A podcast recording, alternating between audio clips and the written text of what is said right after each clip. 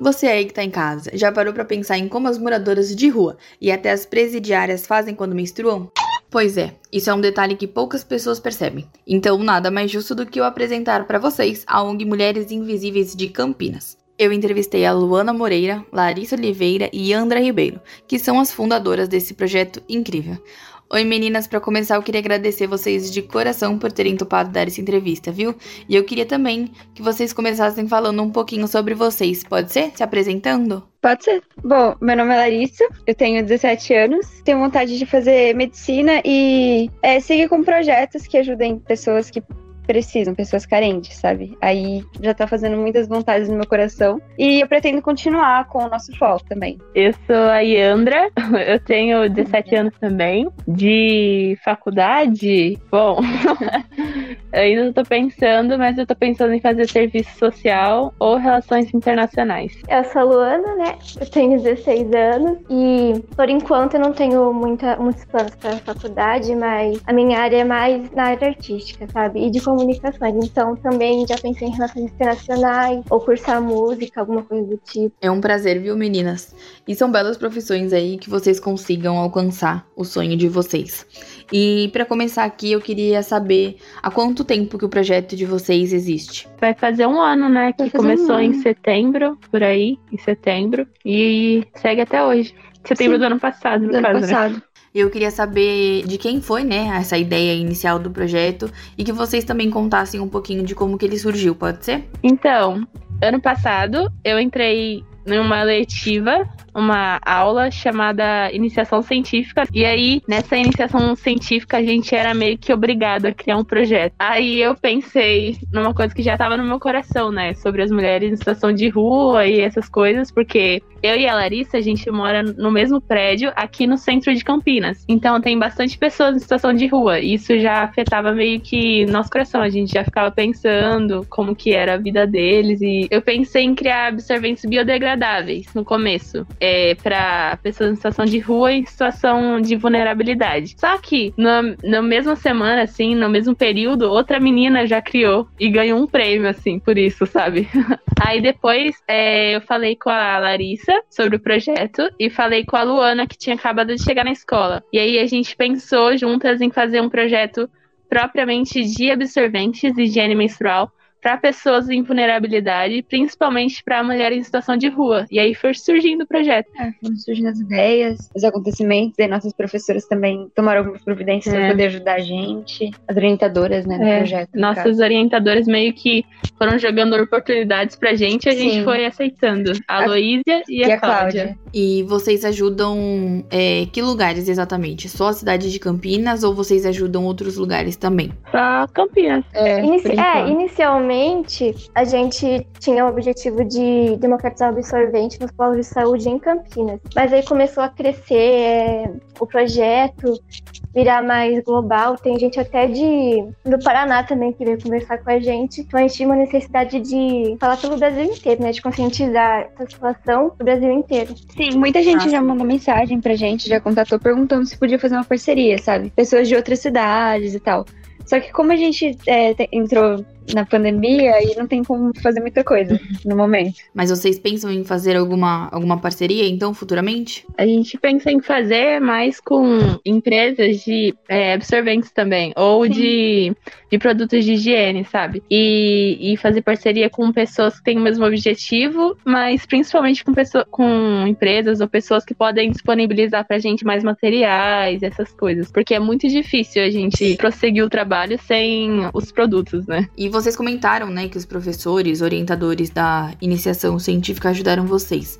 E além deles, é, o projeto de vocês conta com mais alguém? Bom, no início, é, como a Ayana tinha dito, a gente tinha dois colegas para realizar o absorvente é, biodegradável mas aí eles desistiram e ficou só eu e a Yanda, e depois chegou a Larissa, e ficou por isso mesmo. Mas muitos alunos ajudaram a gente. Muita gente da escola mesmo, muitos alunos ajudaram a gente, é, indicando pessoas que poderiam fazer doações é, de, de, vários materiais de, de higiene pessoal. Aí a gente conseguiu ir arrecadando com a ajuda das pessoas mesmo. Conseguiu crescendo com o projeto com a ajuda dos alunos e dos professores também. Aproveitando que vocês estão falando aí da, das arrecadações, eu queria saber se vocês arrecadam só absorvente ou se arrecadam outros produtos de higiene ou outras coisas do tipo. A gente arrecada, em maioria, a gente arrecada absorvente, né, que é o foco do nosso projeto, mas é, outros materiais, como sabonete. A gente, nesse momento, é muito bom álcool em gel, é, coisas de, de higiene mesmo variadas.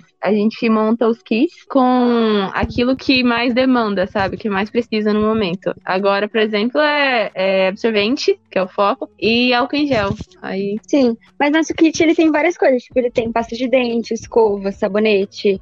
Aí vem o absorvente, o álcool em gel. A gente coloca até um, um paninho, às vezes, um, um papelzinho, para poder deixar mais bonitinho também. E pra poder colocar as coisas que as pessoas precisam, né? Que elas vão, vão poder usar, assim. Pode parecer que pode meio do foco, mas é que, como é uma conscientização em geral, muitas pessoas vieram falando com a gente se podem doar roupas, doar outros, outros itens, como o paninho, né? Como a Larissa disse, e foi indo essa ideia. Porque elas não precisam só de absorvente, né? Tem, tem outros problemas, como a higiene em geral, preconceitos, abusos. Então é uma conscientização mesmo. E vocês já têm um ano de projeto, né? E nesse um ano, o que, que foi mais difícil para vocês? Hum, nossa, hum. essa é difícil, hein?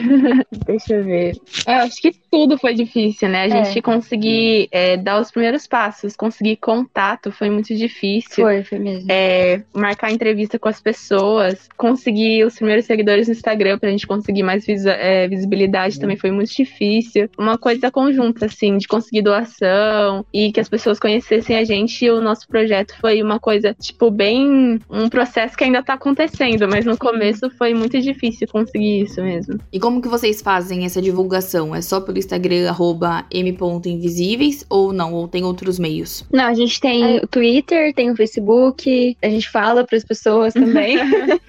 tem no nossa bio no Instagram. Sim. E mudando aqui um pouquinho o foco, eu queria saber como que surgiu o nome do projeto Mulheres Invisíveis e de quem que foi essa ideia. Então, o nome surgiu em um conjunto, né? Foi as três. A gente foi vendo ideias, sabe? Será que esse nome combina? Será que esse nome não combina? Aí, tipo, veio uma coisa assim na nossa cabeça: mulheres invisíveis. Porque a gente começou a pensar em como essas mulheres em situação de rua não são consideradas mulheres nem nas nossas pautas diárias, assim. Por exemplo, a gente pode perceber numa coisa ativista que tá bem no momento, assim, que é o feminismo. Essas as mulheres consideradas dentro dessas pautas feministas quase nunca são mulheres em situação de vulnerabilidade, como as mulheres em situação de rua. Então, a gente meio que invisibiliza elas, tira essa feminilidade e humanidade dessas mulheres. E a gente começou a pensar em como nós tornamos elas mulheres invisíveis, entendeu? Nunca tão dentro das nossas conversas, das nossas pautas, das nossas, tipo, considerações, sabe? Uhum. Aí a gente pensou nesse nome. Até no dia a dia também, né? Porque, por exemplo, a gente tá passando assim na rua e a gente vê uma, uma mulher deitada no chão ou uma pessoa em situação de rua deitada no chão, assim, a gente simplesmente ignora ela e segue nossa vida, como se essa pessoa não existisse. E quando a gente fez também uma entrevista com o consultório na rua, aqui em Campinas, que é um consultório que vem atender as pessoas em situação de rua é, no centro e em alguns polos, eles disseram que as pessoas em situação de rua são pessoas que a gente quer distante.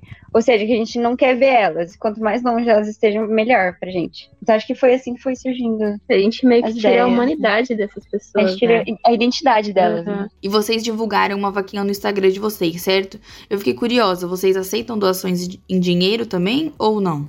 Sim, a Sim, gente aceita. Só que dinheiro, é, no caso, transferido pra vaquinha, porque a gente aceita até dinheiro vivo, mas o dinheiro melhor quando transferido na vaquinha, porque a gente tem uma contagem certinha. Mas a gente aceita porque, por exemplo, às vezes a gente não recebe tantos materiais das pessoas e aí fica faltando ou a gente não tem um material específico e a gente precisa de toda colaboração que a gente tiver. E agora eu queria que vocês contassem alguma história que aconteceu durante esse tempo de projeto e que vai ficar na memória de vocês aí. O que mais me marcou não foi bem uma visualização, mas foi o que eu ouvi no consultório da rua, né? É, lá são são uma equipe de vários voluntários profissionais, inclusive tem a, a enfermeira voluntária ela nos contou que uma vez elas atenderam uma mulher que estava no, no ápice da, da insanidade, sabe? Ela colocava itens, objetos dentro da vagina, tipo, dentro mesmo. Inclusive, quando elas foram atender, saiu um monte de baratas dentro dela. Meu Deus, é realmente bem triste e bem chocante também, né? Essa, essa situação toda. Isso afeta muito a saúde mental da mulher também. Com certeza. E tem outras histórias que vocês queriam contar? A gente fez uma entrevista com uma mulher chamada Bianca, que ela ela tá em situação de rua, né? E aí ela tá meio que se reerguendo agora. E a gente conseguiu uma entrevista com ela. Ela me contou, tipo, das dificuldades diárias dela que não só envolvem a menstruação, mas que a menstruação piora tudo, sabe? Porque o foco dessas mulheres não é conseguir apenas absorventes, mas elas querem alimento, querem um lugar para dormir, proteção. E a gente percebe quanto a menstruação, nesse cenário, ela piora tudo, mas não é prioridade, sabe? Aí a Bianca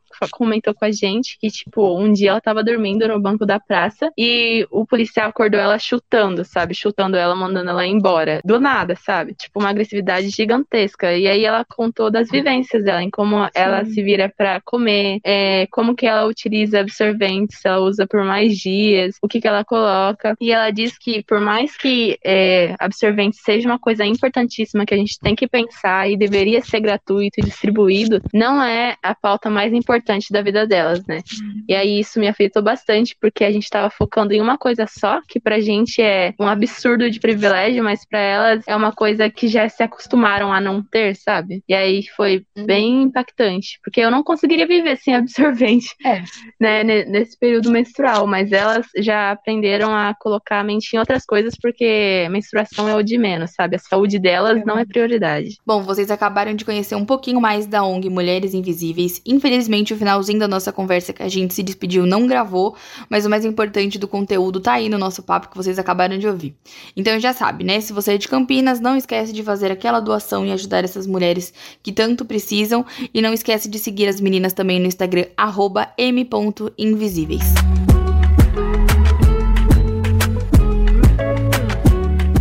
Essa entrevista é uma produção dos alunos do oitavo semestre de jornalismo da Universidade Metodista de São Paulo.